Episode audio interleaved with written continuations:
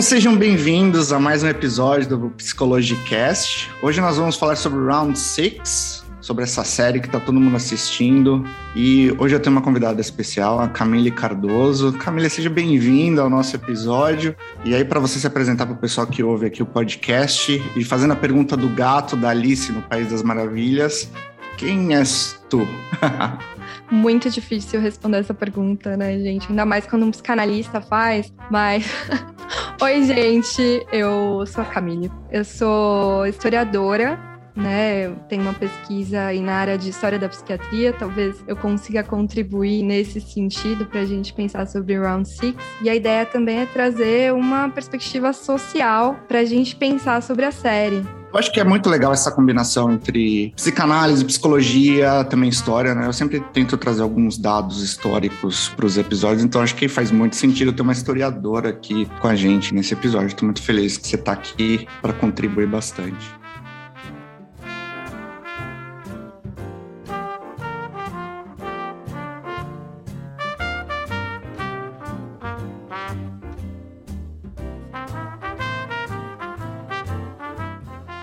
E aí, o que, que você achou, no geral, assim, em linhas gerais, da série Round Six? Bom, eu costumo consumir esse tipo de conteúdo, né? Depois de Parasita, principalmente, me chama muito a atenção esse tipo de obra que discute a desigualdade. Acho que em três dias eu assisti todos os episódios. E como outras produções coreanas, assim, musicais, cinematográficas, Round Six é muito bem produzida. Eu acho que eles conseguem fazer um 360 aí que realmente prende a atenção do espectador.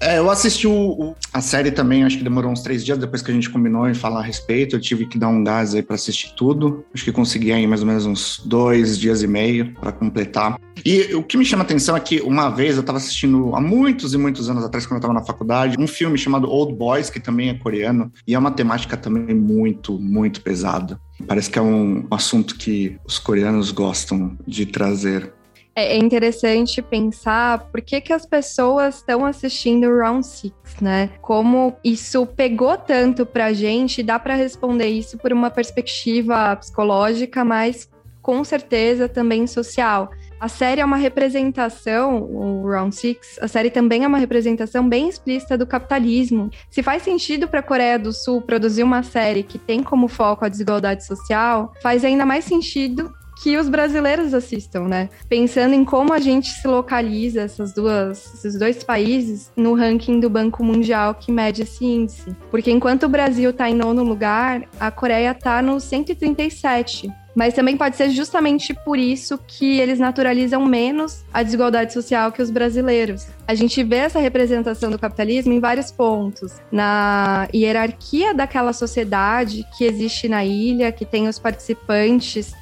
tem os membros do staff com uma divisão hierárquica bem clara, que é sinalizada pelas formas nos capacetes. Então, tem os operários, tem os trabalhadores e os supervisores. A gente também tem o líder e depois descobre que tem outro líder que também está participando do próprio jogo, né?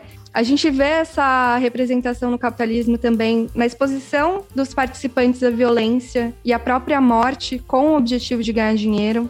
E mais do que isso, também no critério para escolher quem participaria do jogo, que a gente pode chamar de higienista até, já que eles escolheram especificamente pessoas que estavam endividadas e que supostamente não tinham perspectiva para conseguir quitar suas dívidas. E isso mostra como a sociedade capitalista é voraz com quem não cumpre com essas obrigações, né? Principalmente pelo fato de eles terem voltado. Então eles tiveram a possibilidade de voltar para o mundo real, entre aspas, e aquele ambiente, aquele microcosmo extremamente violento era menos violento, né? Tinha mais perspectiva para eles do que a vida cotidiana.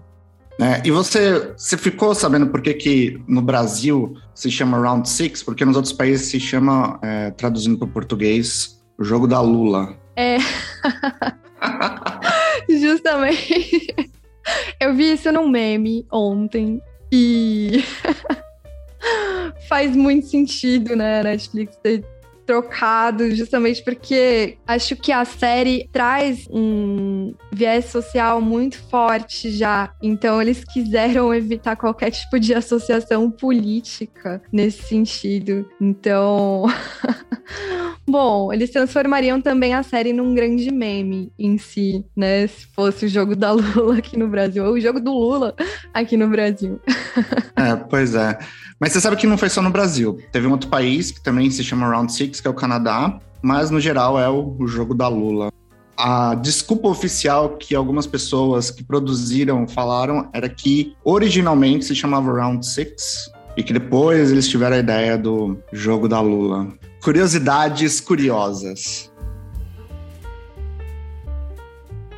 Então, desse ponto aí que você vem falando do porquê que tem muita gente assistindo, né? Eu acho que tem a temática da violência, que ela é sempre muito valorizada no cinema, nos seriados, também nos noticiários. Por que, que muita gente vê esses programas que mostram põe na tela, põe na tela aí, comandante Hamilton e assim por diante, né? Porque a violência chama atenção, né?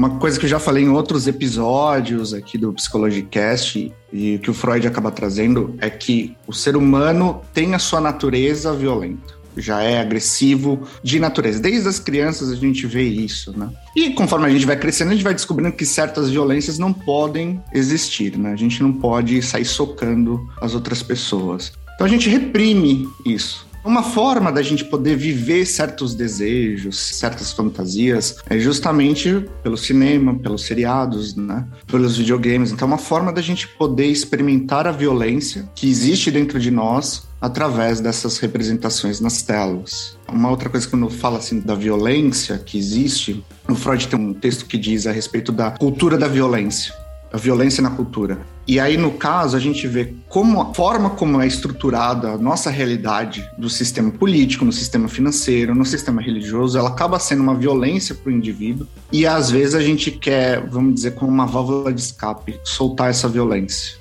Então é por isso que quando eles saem para fora do jogo e aí eles se encontram com a realidade, eles veem que a realidade é violenta com eles. Então, violência por violência, vamos voltar para onde a gente tem a chance de poder ganhar dinheiro. Né? Tem uma, um, uma fala da Maria Rita Kel que é bem pesada. Maria Rita Kel, para quem não sabe, é uma psicóloga e ela fala a respeito muito sobre o entretenimento televisivo. E ela diz que esse tipo de programa é uma forma da gente se distrair da nossa própria mediocridade, da nossa rotina. Então a gente vê como a vida deles é uma desgraça para se sentir, ufa, ainda bem que minha vida não é assim. Mas no fundo, é. Essa é a leitura que a Maria Rita Kel tem a respeito disso. Mas uma coisa que eu destaquei também é o momento que a gente está vivendo. A gente começa a pandemia e aí todo mundo assiste um filme chamado Contágio com o Jude Law, que tem a Gwyneth Paltrow. E é agora que a gente está na saída, no processo de saída da pandemia, a gente vê uma série que mostra o desespero, a morrência escancarada em números e um mundo tentando sobreviver a tudo isso. acho que diz muito a esse momento que nós vivemos é interessante que a, a história da série em si fala sobre a espetacularização da violência. Mas é curioso como ela acabou fazendo todo esse sucesso justamente porque a nossa sociedade espetaculariza a violência também, né? Nos dá tenas da vida, como você falou. Então, essa crítica se torna meio metalinguística. Ela transforma todo esse morticínio em espetáculo para, no fim, criticar esse mecanismo. A série faz isso. E vendo dessa forma, nós também estamos numa posição muito parecida com a do líder e a dos VIPs, porque nós somos espectadores dessa violência. A gente torce para um, torce para outro, como se alguém merecesse mais o prêmio e, consequentemente, merecesse mais a vida do que o outro, né? O 456 é mais merecedor da vida do que todo mundo, né? Por exemplo. Enfim, acho interessante ver por esse lado e pensar o que, que o sucesso dessa série diz sobre a gente como sociedade mesmo. Quando a gente olha para o lado de que nós vivemos uma sociedade capitalista, é óbvio que nós vamos trazer críticas para o sistema que a gente vive, né? Então, a gente vê aí o que, que as pessoas estão dispostas a fazer pelo dinheiro Quando a gente fala de matar o outro, a gente pode pensar, não vou matar uma outra pessoa por dinheiro. Talvez você não, mas tem muitas pessoas que hoje estão matando. E no Brasil, como a gente tem visto, como a desigualdade social tem crescido durante a pandemia, a falta de trabalho, etc., a violência que o sistema impõe justifica a gente a fazer outros tipos de violência e também matar. Tem um outro lado que é o quanto que a gente está disposto a se submeter a certas condições por dinheiro. Então eles se submetem ali, eles têm a opção de ir embora, né, e não voltar, mas acabam voltando. De se submeter a um confinamento ali, onde vamos ver quem é que vai sobreviver. Eu sei que se eu não conseguir, eu vou morrer. Não é assim que a gente pode dividir entre todo mundo esse dinheiro. E a gente tem isso em outros realities, como Big Brother, Fazenda e assim por diante, que mostram o que, que as pessoas estão dispostas a fazer por fama e dinheiro, se colocando ao ridículo se colocando a humilhação por provas que acabam denegrindo a imagem do ser humano em diversos tipos de circunstâncias, né? Eu tinha comentado com você fora do episódio, né, a respeito de um dos primeiros Big Brothers, que era uma prova de resistência e tem uma menina dentro de uma jaula e ela começa a cantar We Are the World. E aquilo foi virou um meme, porque todo mundo ria dela errando o inglês e naquela circunstância não é uma prova de, por exemplo, vamos ver quem se sai melhor no Excel, que é uma ferramenta que todo mundo usa para trabalhar, ou conhecimentos gerais, ou sei lá, enfim, coisas que são úteis para a vida. Não, a gente vai humilhar a condição humana. E é justamente nessa concepção de humilhar o humano que a gente vê a fragilidade ou como a gente encara os seres humanos como algo simples, efêmero, sem importância, que também traz na série do Round Six. Tipo, a vida é efêmera, as pessoas podem morrer por ali fazerem os jogos por entretenimento de outras pessoas. É tudo muito leve, como se não valesse nada. Eu acho que Ninguém gostaria de ver uma prova para saber quem é o melhor no Excel, porque todo mundo já odeia o Excel no seu dia a dia, né? Tem esse ponto.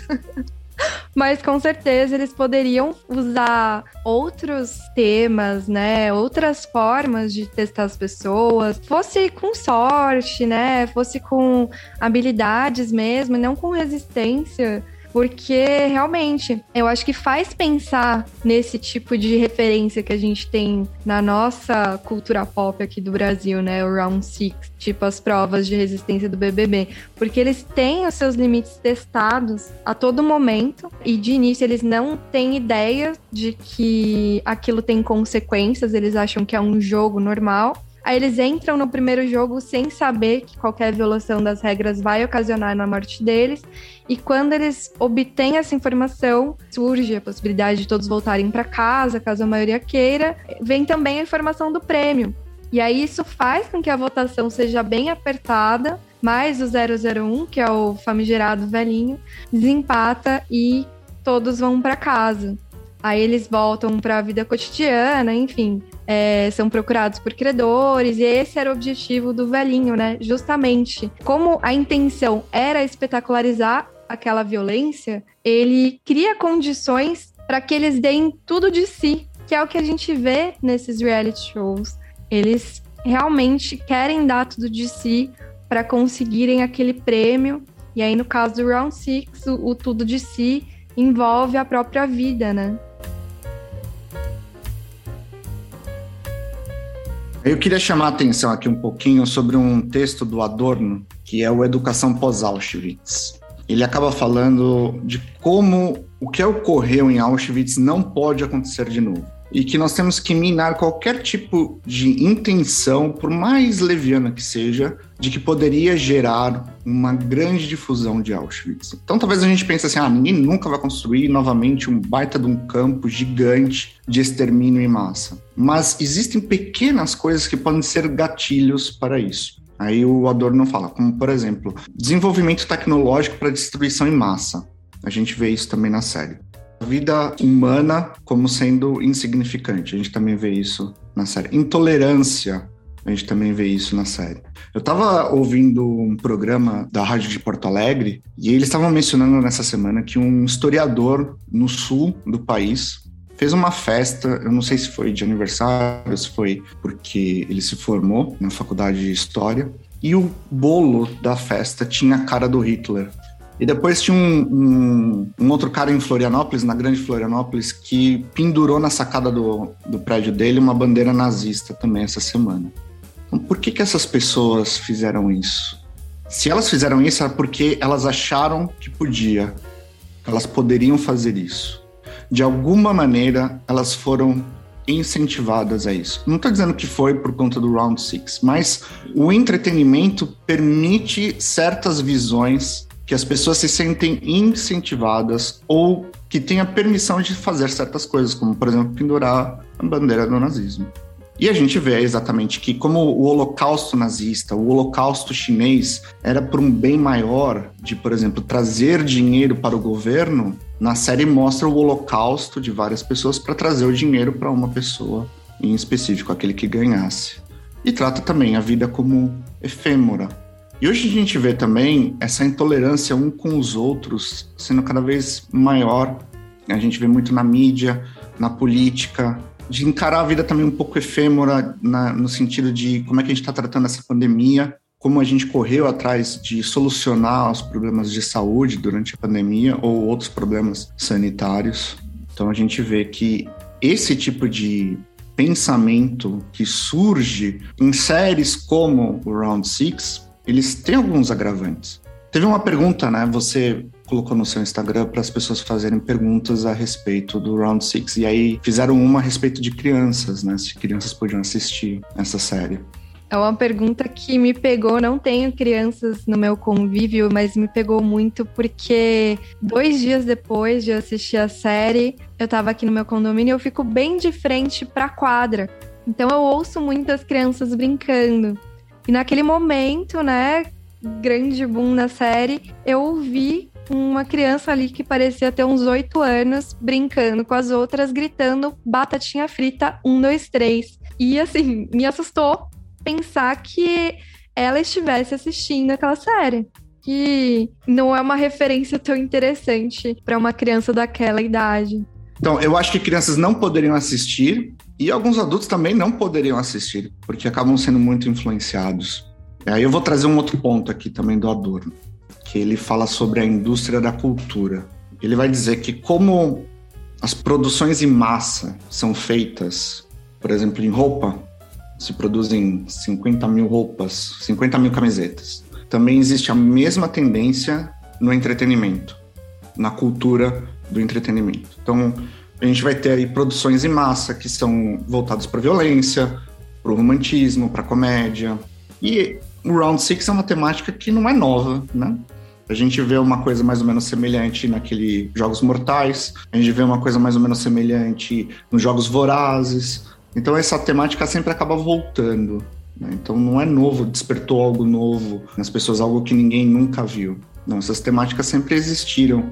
E de certa forma elas vão influenciando a cada um de nós. As pessoas estão cada vez mais voltadas para serem mais agressivas umas com as outras, infelizmente. E também, como a cultura ela é muito violenta com a gente, parece que justifica a gente ser um pouco violento com os outros, né? Não discordando de você, necessariamente, mas como historiadora, eu não sei dizer se a gente tem essa tendência hoje a ser mais agressivo com o outro, necessariamente. E até justamente pelo que você trouxe de nazismo, por exemplo, né? que naquela experiência as pessoas consideravam que o morticínio do outro, claro que aquilo não foi aberto para todos, nem todos os nazistas, os simpatizantes do nazismo sabiam que o genocídio estava em curso, mas de qualquer forma a anuência com qualquer tipo de violência, assim, por razões sociais, políticas, culturais, existia já muito forte antes. Eu acho que o que pega nesse contexto é que, como sociedade, a gente tem essa impressão de que passamos por essas etapas, ao ponto de para a gente parecer muito absurdo que o nazismo continue sendo uma referência imagética para algumas pessoas. Né? Depois do tribunal de Nuremberg, as pessoas ainda têm coragem e ainda têm algum tipo de simpatia ideológica pelo nazismo. E isso é um absurdo. Isso é inclusive um crime, né? apesar disso, acho que a gente tem essa violência latente aí como sociedade. Talvez os produtos culturais tornem isso ainda mais latente, mas talvez por isso também seja interessante a gente olhar para a psicologia de massas, para entender como isso pega, como isso nos influencia. Eu estava aqui pensando né, nisso daí que você estava dizendo, e acho que tem uma temática que gira em torno do Jin Hun, que eu acho que é assim que se pronuncia, que é o Pessoa 456, que ele. Protagonista? É o protagonista. Que é a ideia de que ele é, ele é todo bom, ele é todo bonzinho, ele acredita nas pessoas e tudo mais. Mas vamos olhar mais criticamente para ele. Ele rouba da mãe, ele não cuida da filha, a mãe dele é uma senhora idosa, passando por dificuldades de saúde, e parece que ele não tá nem aí, gastando dinheiro e apostando dinheiro em tudo. E o fato de que ele vence no final, por mais que ele tenta mostrar ali uma misericórdia com o outro colega, o outro amigo dele de infância, mostra ali que ele teve que ser um pouco ruim para poder vencer. E eu acho que fica uma ideia latente, vamos dizer assim, num consciente coletivo de que não dá para ser bonzinho para vencer na vida. Eu acho que isso é uma ideia perigosa que se passa e que a gente, querendo ou não, a gente vive isso no dia a dia. Se eu for muito bonzinho no meu trabalho, as pessoas vão passar a perna em mim, vão me deixar para trás. Na escola também, na faculdade também, assim por diante. Se eu for muito bonzinho no trânsito, o cara vai me cortar e vai sair na frente. É, como moral que a série deixa, eu acho que está presente também porque a sociedade funciona dessa forma, né? Dá para ver que o, o 456, não vou usar falar o nome dele aqui, porque eu vou falar errado. Meu coreano Faltou tá um nas aulas de coreano. Faltei essa semana nas aulas de coreano, então eu não vou conseguir falar o nome dele. Mas quando o 456 entra no jogo, ele se transforma, né? Ele era uma pessoa toda desviante, entre aspas, toda errada, entre aspas, justamente por todos esses fatores que você trouxe. Ele não conseguia ser um pai presente, ele não conseguia pagar os seus credores, ele não conseguia contribuir com o sustento da mãe dele, que estava doente, né? Quando ele retorna, ela tá no hospital, enfim. E ele não conseguiu ajudar ativamente a mãe naquela situação, porque ele não tinha dinheiro. E quando ele entra no jogo, e ele já era um apostador lá fora, então ele era uma pessoa já com uma certa aptidão para o que ia acontecer lá dentro, ele meio que se transforma numa pessoa extremamente ética, né? Comparando com todos os outros que estão lá mas em alguns momentos durante o jogo ele percebe que não vai conseguir passar para a próxima etapa. E isso significa eu não vou conseguir o dinheiro e eu não vou conseguir sobreviver também, né?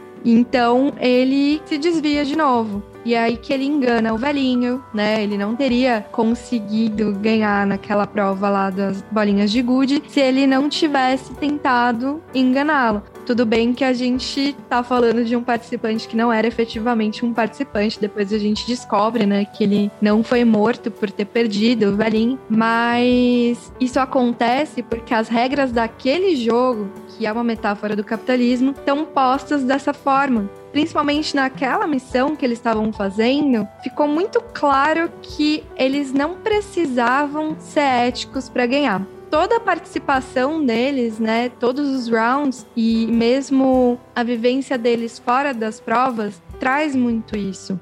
O objetivo não é que o melhor nos jogos sobreviva.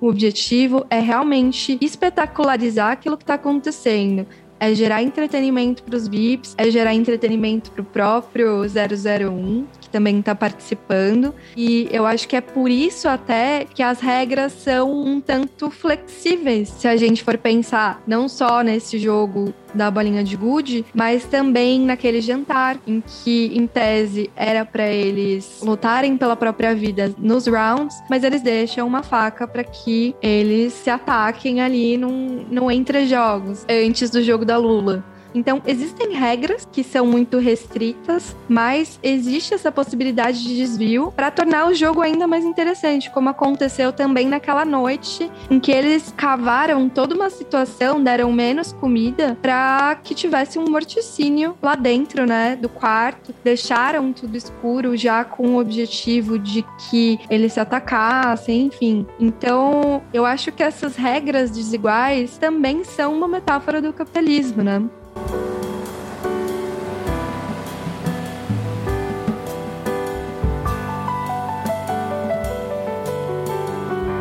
Até pensando também não só na predisposição à violência dos participantes, né? Porque tem alguns que têm muito mais facilidade para se dar bem nos jogos, porque eles não têm problema nenhum em matar o um amiguinho. O que você acha dos VIPs e do 001, né, do velhinho?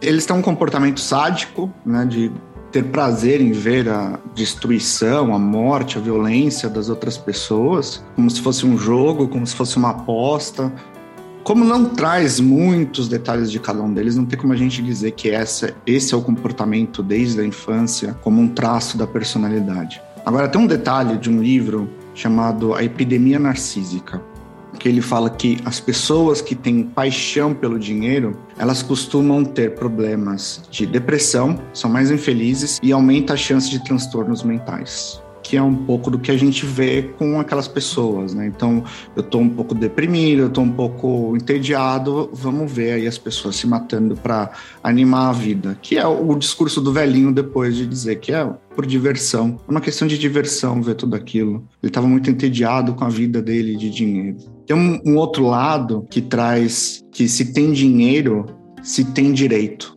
Tudo se justifica, até matar, por conta do dinheiro. Eu tenho dinheiro, então eu posso fazer o que eu quiser. Você tem dinheiro, você também tem direito a fazer o que você quiser. Querendo ou não, infelizmente, né, a gente não fica muito feliz de ver isso, é um pouco de como o nosso sistema funciona. A gente vê que alguns políticos são isentados, algumas pessoas com dinheiro não têm as penas completas, como seria talvez com uma pessoa pobre, que cometeram os mesmos tipos de crimes. Então a gente vê que existe essa máxima, né, de que se tem dinheiro, tem direito. Você pode fazer o que você bem entender. E o velhinho traz até que pessoas muito pobres e pessoas muito ricas costumam ter esse problema, né, de não conseguir aproveitar a vida. Aí no caso das pessoas muito ricas, tá na anestesia que a riqueza gera porque eles não conseguem mais ter prazer com coisas simples, então eles tentam puxar para algum limite, para sentirem alguma coisa. E agora a pergunta de um milhão de dólares. Mauro, você tem que conseguir responder essa, porque eu não consegui. Por que o 456 pintou o cabelo daquela forma horrorosa? Aí tem um meme que eu vi que é: pintei o cabelo ao invés de fazer terapia. Você acha que isso é efetivo? Conta aí pra gente eu acho que mostra um, certo problema que as pessoas acabam tendo, todos nós temos, que é de eu vou trazer para o físico uma coisa que eu não consigo resolver internamente. E a gente vê que ele não consegue resolver certas questões internas. Então, ele acaba não utilizando aquele dinheiro por sentimento de culpa. E aí, quando ele dá uma virada de chave, ele vai ser o benevolente, né? Faz uma atitude de reparação, dá o dinheiro para aquela senhora idosa, que era mãe do amigo dele de infância, cuida do irmãozinho da outra norte-coreana. E aí ele parece que vai finalmente ser um bom pai. Ele vai pegar o avião para visitar a filha, ele tá falando no telefone: ah, eu trouxe sim um presente para você, como que agora eu vou ser um pai presente. E no final ele não consegue cumprir com isso, ele volta eu não sei se ele volta pro jogo ou se ele volta do tipo, eu vou destruir tudo isso, eu vou tentar quebrar todo esse sistema e etc. Mas ele mostra assim que ele não consegue desprender de algumas coisas. E a gente às vezes fica meio que patinando no mesmo lugar,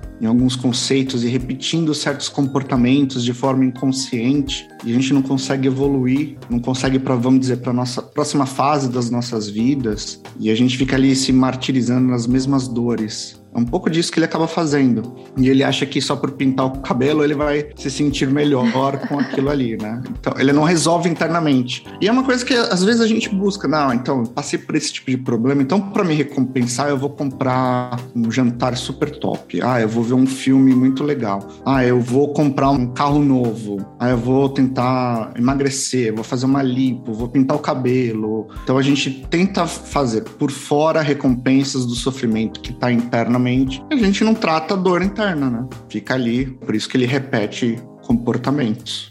É um rito de passagem, né? Então não dá para substituir anos de terapia por uma pintura de cabelo. É isso que você tá falando. não, não dá. Se não, teria lá na, no, no, curso de psicologia é, pintar o cabelo e melhorias no ego 1.1 e depois no segundo semestre a 1.2, né? Mas não tem. Infelizmente. Muito bom. Maravilha, então. Então é isso, pessoal. Camille, muito obrigado pela sua participação. Foi muito legal, muito divertido. Eu que agradeço pelo convite. Vamos fazer mais episódios, com certeza. E você que ouviu esse episódio, espero que tenha gostado. Falando a respeito do Round 6, nos espalhe para os seus amigos, parentes, que acho que possam tirar proveito também desse episódio. Clique ali para receber informações sobre mais episódios. E é isso, pessoal. Muito obrigado e até o próximo episódio. Tchau, tchau.